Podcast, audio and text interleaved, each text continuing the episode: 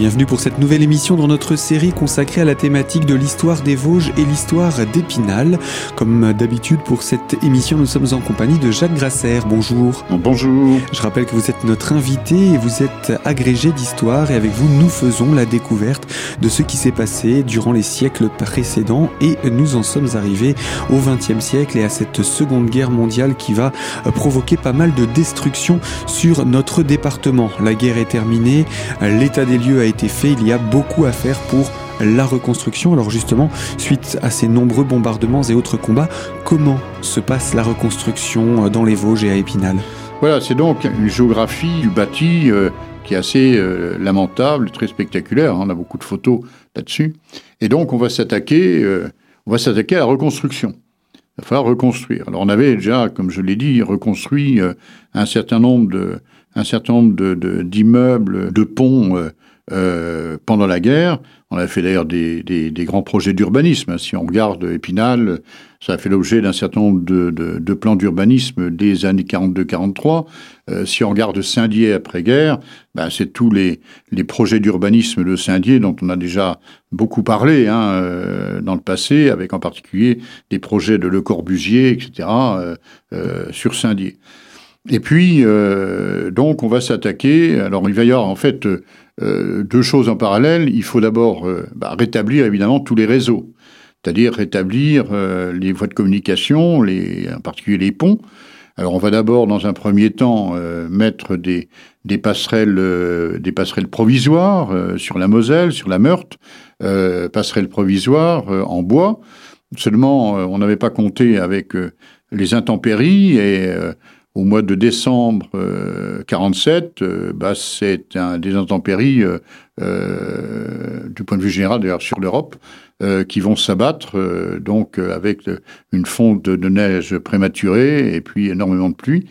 Et dans les lits des rivières encombrés par les débris des ponts qui sont dans, dans, le lit de la rivière, ça va donner des, des, inondations euh, qui ne vont pas être à Épinal euh, ni à Saint-Dié catastrophiques parce que la, la, rivière est assez rapide, donc euh, certes il va y avoir des inondations, mais qui ne vont pas faire de dégâts humains, par exemple, ni de destruction euh, d'immeubles qui étaient qui avaient, qui avaient traversé la, la guerre sains et saufs, si j'ose dire. Mais tous ces ponts provisoires vont être emmenés vont être, euh, vont être emmenés. Et donc, on va, euh, au début de l'année 48, on va euh, construire à Épinal euh, un certain nombre de, de ponts, cette fois profitant que la guerre est finie. Et donc, euh, on va récupérer du matériel militaire pour euh, rétablir ces ponts. Alors, c'est ce qu'on appelle les, les fameux ponts bélés, hein, avec des, une cage de ferraille et puis deux trottoirs séparés de la chaussée au milieu. Euh, on va avoir un tel pont, par exemple, le pont Salicarno à côté du musée, le pont du 170, euh, le pont Clémenceau, etc. Tout ça, ça va être des, des ponts bélés, le pont du Saulcer. Et puis, on va aussi euh, mettre provisoirement, avant ces ponts bélés, un pont de bateau.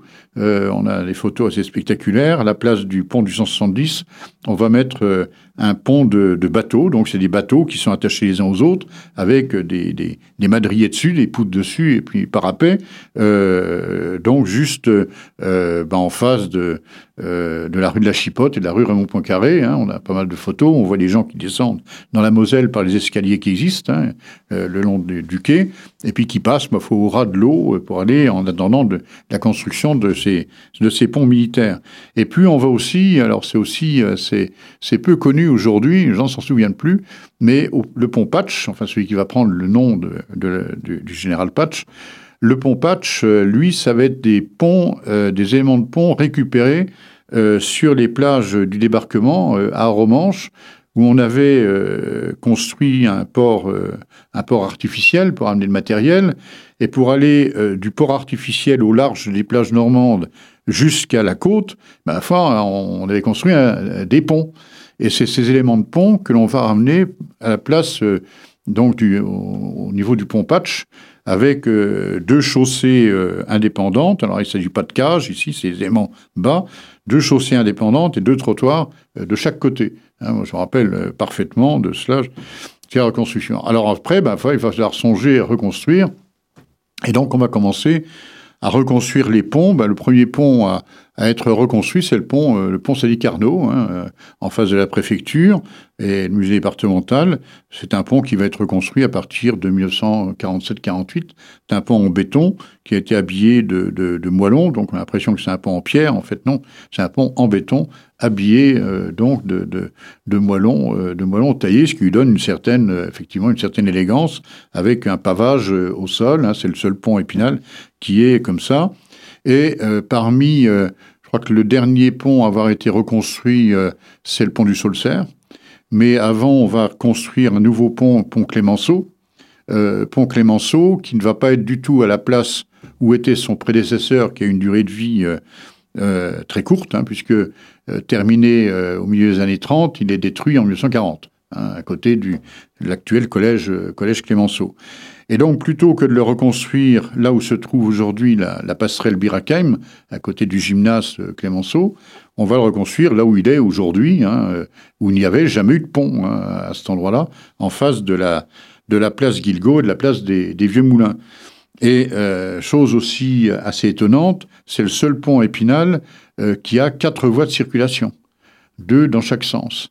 tous les autres ponts, c'est soit deux voies, soit trois voies mais pas quatre. Et pourquoi quatre voies bah Parce que dans les années 60, puisqu'il date des années 60, dans les années 60, on avait imaginé euh, de construire une autoroute urbaine partant du faubourg de Nancy, la rue de Nancy, continuant vers la rue entre les deux portes, euh, en démolissant tous les pâtés de maison de la rue de l'abbé Frise en passant à travers euh, bah, l'actuel quartier du Chapitre, hein, pour récupérer euh, la, rue des Jardiniers qui devait être en partie détruite aussi, là pas la rue des Jardiniers, la, rue de la Louvière, et puis récupérer, la, la, rue Thiers.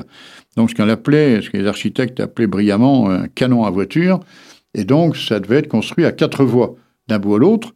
Et quatre voies, bah, c'est ce qui a été construit, euh, la rue de la Chipote était primitivement à quatre voies. Aujourd'hui, on a élargi les trottoirs et on a fait un séparateur central. Mais si on enlève euh, la moitié des trottoirs et le séparateur central, vous avez bien quatre voies, la rue de la Chipote. Et donc, le pont Léopold, long, qui passe au-dessus du canal, à côté de la maison romaine, devait être euh, dévié, devait être de travers pour être dans l'axe de la rue de Nancy à quatre voies. Et donc, on a construit, bah, finalement, le, la seule chose qui reste de ce projet pharaonique, c'est le, pont Clémenceau à quatre voies, c'est la rue de la Chipote, qui primitivement a quatre voies, et puis c'est la place Guilgaud, qui est aussi à quatre voies. Hein. Voilà. Donc, il devait être une place gigantesque avec, euh, mélangée avec la place des, la place des Vieux Moulins. Voilà quel était le, projet. Donc on a reconstruit tous les ponts, y compris pont SNCF, hein, qui, avait, qui sauté aussi, hein, la gare. On va euh, totalement modifier, d'ailleurs on va profiter pour modifier complètement le quartier gare qui est détruit, donc euh, on voit bien la reconstruction hein, de tous ces immeubles dans les années, dans les années 50.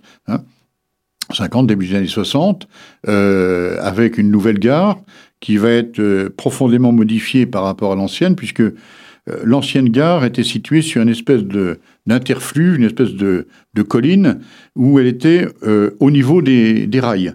Hein, c'est-à-dire que la, salle des pas perdus, on débouchait directement sur le quai numéro 1. Alors qu'aujourd'hui, euh, on monte des escaliers. Hein, on est au niveau inférieur. Et donc, on avait des, là, on avait des escaliers pour passer en dessous des souterrains, pour passer en dessous des, voies. Hein. donc, on va complètement raser, on va faire un énorme travail. On va mettre totalement à plat le terrain entre le débouché de la rue Boulet de la Meurthe et la place Baudouin, alors qu'avant on montait de chaque côté, hein, et pour construire cette, euh, cette gare, donc, sous le niveau euh, des voies ferrées. Hein. Voilà, et on va reconstruire évidemment tous les immeubles en face, euh, l'ancien hôtel des Vosges, hôtel des, voyageurs, etc. Anciennement, tout ça a été détruit. On va en profiter pour tracer une nouvelle rue avec l'avenue de l'âtre de Tassini, hein, ça date des années 1957-58. Euh, les buildings de la gare, qu'on les appelle, trois d'abord, plus un quatrième derrière. L'église Notre-Dame au Cierge, puisque la première église Notre-Dame, qui était à l'emplacement de l'actuelle maison de retraite médicalisée Notre-Dame, au-dessus de la rue Boulet de la Meurthe, va être euh, totalement reconstruite là où elle est euh, aujourd'hui, donc consacrée en 1958, ainsi que la reconstruction d'une synagogue, euh, la synagogue primitive était euh, rue de l'Ancien Hospice en face du musée départemental, rue qui a disparu. dans, le, dans la destruction du quartier du Boudiou et qui n'a pas été reconstruite puisque à la place on a le quai du musée aujourd'hui. Euh, donc voilà, euh, voilà ces, reconstructions, puis reconstruction avenue des Templiers, reconstruction euh, quai Jules Ferry, etc. Enfin bref, le, coteau de Chantraine, etc. Euh, et puis destruction aussi, euh, puisque on a des immeubles qui étaient gravement touchés que l'on ne va pas reconstruire. Alors bon, c'est une solution qu'on peut discuter d'ailleurs. Hein. C'est pas du tout la solution, par exemple, les villes allemandes qui ont reconstruit pieusement, si j'ose dire, leur ville telle qu'elle était avant la destruction, alors que nous, on a pris le parti en France très souvent de raser totalement un quartier, même si l'intérieur, il y avait des immeubles qui auraient pu éventuellement être restaurés. Hein, c'est le cas, par exemple, la Pique, par exemple, c'est le cas euh, euh, rue Aubert, rue du Boudiou, euh, on a systématiquement démoli.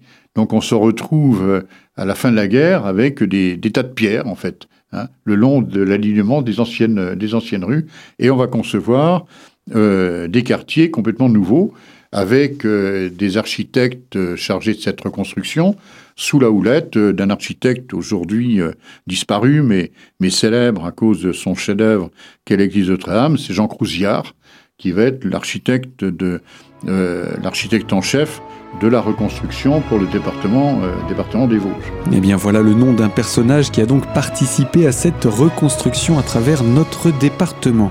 Jacques Grasser, je vous propose qu'on puisse se retrouver dans une prochaine émission pour évoquer la suite de ces étapes de l'après-guerre, mais également on va évoquer les édifices qui ont réussi à échapper à la destruction. Alors à très vite sur nos ondes pour une nouvelle émission dans notre série consacrée à l'histoire des Vosges et l'histoire d'Épinal.